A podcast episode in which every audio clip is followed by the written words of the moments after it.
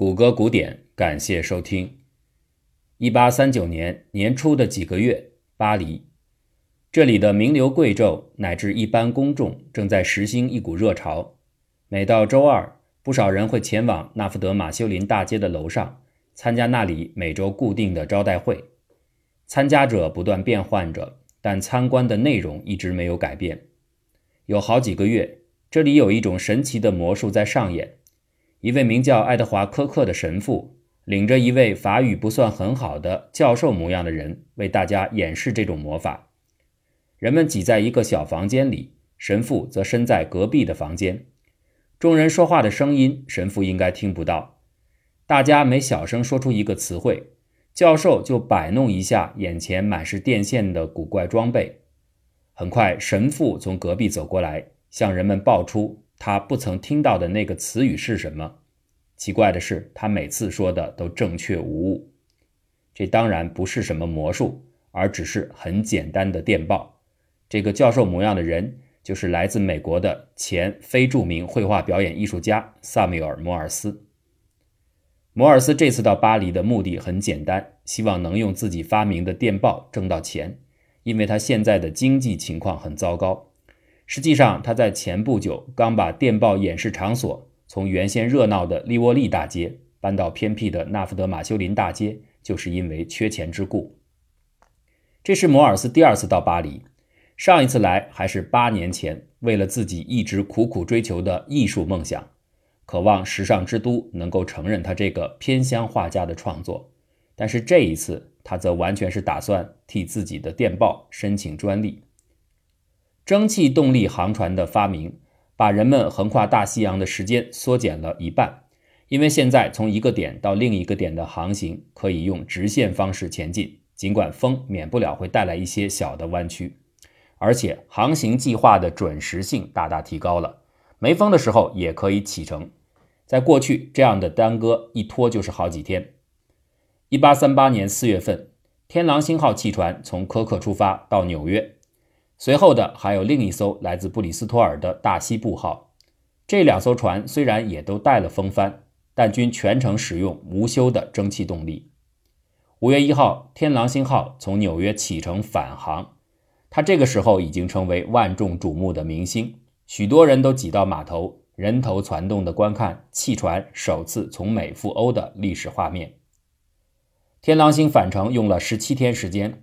因为这次旅途狂风巨浪不断，可是，在他身后的是另外一艘普通帆船，也从纽约出发，却要晚上一个月，直到六月中旬才到达伦敦。在这艘缓慢的帆船上，有一位乘客，就是萨缪尔·摩尔斯，他正要到英国看看自己的电报发明有没有专利申请的机会。十九世纪三十年代。许多杰出的美国人都喜欢去当时的文化中心欧洲畅游，这在当时蔚为风潮。摩尔斯在1830到1832年间就曾经到达法国、意大利和瑞士旅行，以期提高自己的艺术水平。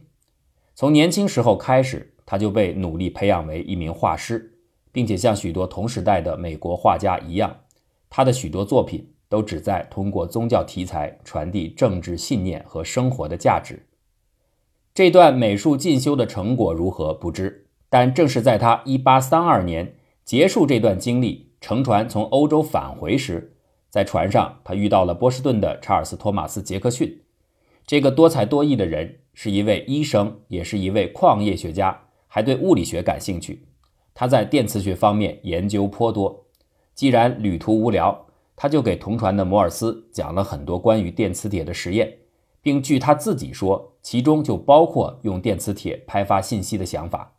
后来摩尔斯离开之后，可能是剽窃了这个想法，进一步提出了他的电报技术。查尔斯·杰克逊后来因为电报发明权和摩尔斯起了争执，这对杰克逊来说一点都不奇怪，因为他这个人在很多方面都有研究，也因此在许多发明项目上都和别人产生过纠纷。可偏赶着在电报上，他遇到的对手是摩尔斯，这位也是一个终其一生主要都在捍卫个人专利权的主。一八四八年，摩尔斯在写给朋友的一封信中，就这样描述自己后半生，努力证明他作为电磁电报唯一发明者的付出。我一直不断观看着那些毫无原则的海盗们的行径，以至于我把所有时间都花在了防御上，用证据证明我才是电报的合法发明者。所以，当摩尔斯听说曾经同船的旅伴杰克逊声称他们两人是在船上一起研究、共同发明了电报时，大发雷霆，否认了杰克逊的一切指控，并且私下写信的时候写道：“真想象不出这个人为什么是昏了头。”摩尔斯请库珀和理查德·哈姆山姆为自己辩护，证明他在回国之前，在巴黎的时候就常常提起电报。说归这样说，这段公案现在已经很难准确的厘清。到了后来，最高法院给出的诉讼裁定，也主要是肯定了摩尔斯在继电电路上的创造性成果，支持他从这个法律防御点延伸保护他在使用电报系统中的权益。至于说电报本身的原型，由于这套东西不是一个很复杂的事情，在同一时期有多个人能够想到，本来就是再正常不过的情形。说回到摩尔斯，在离开巴黎的六年之中，他经历了无数的奋斗和失望。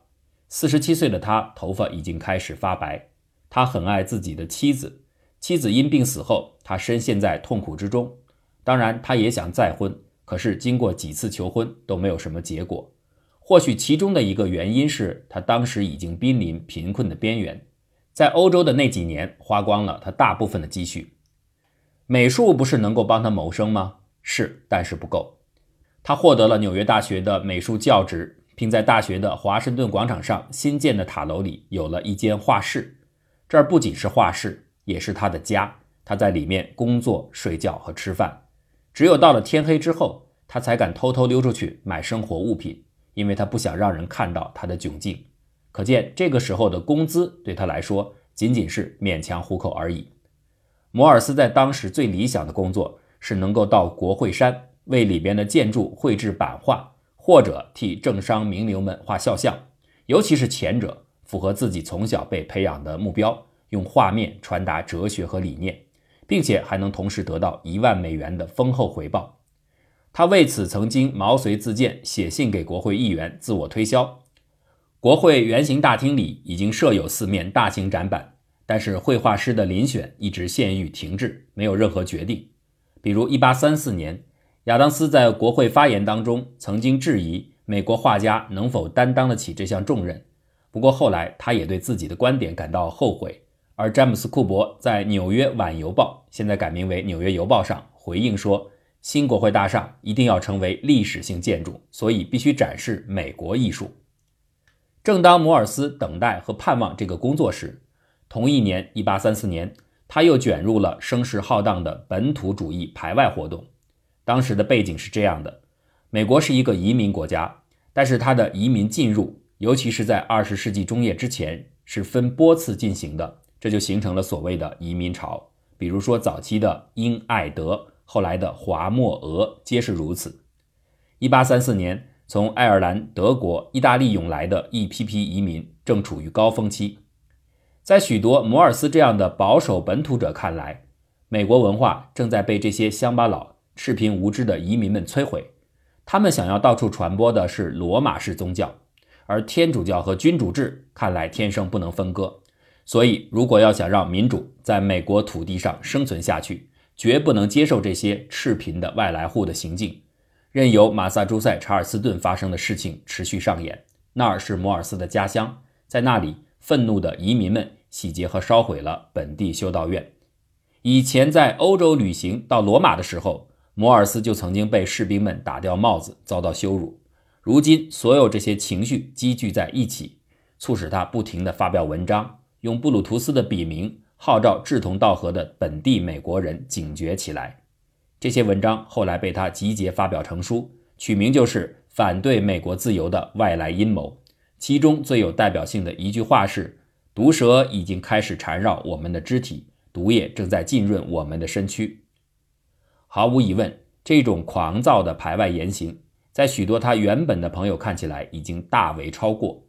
他被许多激进的本土派怂恿着去参加1836年纽约市长选举，最后却在竞选当中敬陪末座。纽约商业广告报上一段话最能解释不少理性中性选民不选择他的原因。摩尔斯先生是一位学者，也是一位绅士，是一位有能力、有成就的艺术家。有九十九条理由让我们支持他，却有一条不让我们支持，那就是他在政治上走上了歧途。祸不单行，偏在此时，从华盛顿又传来消息，说摩尔斯未被选中参与国会历史版画绘制，他的情绪瞬间被摧垮。纳萨尼尔·威利斯后来回忆说，摩尔斯曾经反复念叨。他已经厌倦了生活。如果有所谓神圣权利的话，他会结束掉自己的生命。其实这种话更多的应该被理解为情绪之词。从他后来为名誉不懈斗争的人生经历来看，摩尔斯不太像是会轻生的人。但是他的绘画事业的确由此戛然而止。在给库珀的信中，摩尔斯满心愤懑地说：“绘画对许多人而言是面带笑容的情人，但他对我却那么冷酷。”我没有抛弃他，是他抛弃了我。斩断艺术梦想对摩尔斯来说倒不见得是坏事他干脆把所有精力投入到他这一生最重要的事业之中——发明电报。制作电报装置本身既不难设想，也不难实现，所以摩尔斯很快就搞出来了。但是他的这个原型实在有点乱糟糟的，以至于他都不好意思让人直接观看。最大的技术难点来自于电压不够高。信号传送的距离也就十来米。纽约大学地质学教授莱昂纳多·戈尔帮助他提升了电磁能力，可以把传输距离延长到数百米。但是这仍然无法实际的应用。这个时候，摩尔斯做出了他真正关键的，也是后来被法律认可的发明——电磁中继系统。通过不断接力，它足以保证电流被发送到任意的距离之外。摩尔斯很快就能够实地的进行十英里距离的信息传输。他和投资人也是开发伙伴的阿尔弗雷德·维尔，在新泽西和费城等地成功搭建了测试系统。要知道，19世纪的30年代，不光是摩尔斯很困难，经济危机让很多人都陷入穷困，没有额外投资是不可能进行这些项目实验的。到1838年，这种测试甚至进入了美国国会，国会同意摩尔斯的专款申请，允许他在商务委员会的会议室。搭建一条五十英里长的电报电路。商务委员会主席弗朗西斯·史密斯对此尤其热情，他积极建议拨款三万美金建设演示系统。议员们挤满了房间，每个人都感到很好奇，甚至到二月二十一号，连马丁·范布伦总统和他的内阁成员们都观看了演示。这真的很有趣。拒绝了艺术家摩尔斯的美国国会，竟然又接纳了发明家摩尔斯。极度看好电报项目的史密斯，后来一离开国会，马上就加入到摩尔斯团队，成为他的合伙人。到1844年4月，第一条国会实际使用的电报线路开始建设，地点是从华盛顿特区到巴尔的摩。这一年的5月24号，经过数周的准备，摩尔斯小组从商务委员会的会议室正式发出第一条电报消息。这条信息的内容。来自于摩尔斯伙伴埃尔斯沃斯女儿安妮的建议：“上帝到底做了什么？”很快，对方相同的回复被收到。美国进入了电报时代，而国会的这套系统其实一直使用到2007年才完全退役。可这毕竟是一八四四年的时候美国发生的事儿。回到一八三八年，身在巴黎的摩尔斯情况又如何呢？他本来先是到伦敦，在那儿寻求专利授予的努力不断遇到挫折。按他自己信中所说，对方拒绝的原因不是因为这项发明不够好，或者并非原创，而是这些技术已经在美国用英文发表过，故此属于公开信息，不应该再被保护。七周之后，摩尔斯等不下去了，他决定要到对岸的法国碰碰运气，其实仍然是为了经济获益。尽管他给女儿的信中这样写。我承认，我并不指望在欧洲有什么经济方面的获益。不过，我们还是要试一试。我已经注意到，人们对这东西很感兴趣。不知道是因为法国人真的比英国更感兴趣，还是由于摩尔斯在法国等的时间要长得多，所以他等来了很多让法国各界表现兴趣的机会。总之，法国对这项发明的反应要强烈很多。不仅每周都会有不少人来观看摩尔斯在住处的演示系统。而且到了九月份，当著名的法国天文学家和物理学家阿拉格在纳福德马修林大街的房间看完这项实验后，立即决定要在九月十号即将召开的法兰西科学院大会上隆重介绍这个发明。这份邀约对摩尔斯来说有着发明被认可之外的复杂情绪。位于塞纳河左岸的法兰西学院大厅对面就是辉煌的卢浮宫。六年前自己曾在那里俯首作画，无人认得，而现在却能够跻身科技巨擘之间，让他们观看自己的发明，而且尽情享受众人的鼓掌与欢呼。科学界的认可和官僚部门的接受完全不是一回事儿。尽管学者、媒体都在赞美摩尔斯的发明，但是和各个部门的洽商却在不停的推诿和延宕之中毫无进展。在向内务部办公室通报了八九次之多以后，摩尔斯只见到了比秘书的级别稍高一点的人，而那个官员也只是让他留下了名片而已。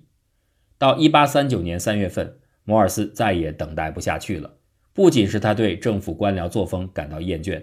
更是因为这几个月的空转，让他的经济情况雪上加霜。他决定返回美国。在他临走之前，他特意去看望自己的朋友路易·达盖尔，一个戏剧布景设计师。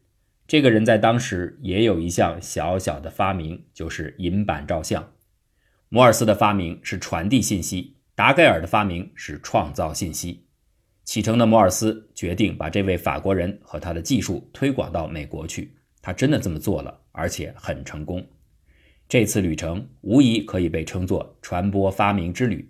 他给法国带来了电报，返程时又给美国带回了照相。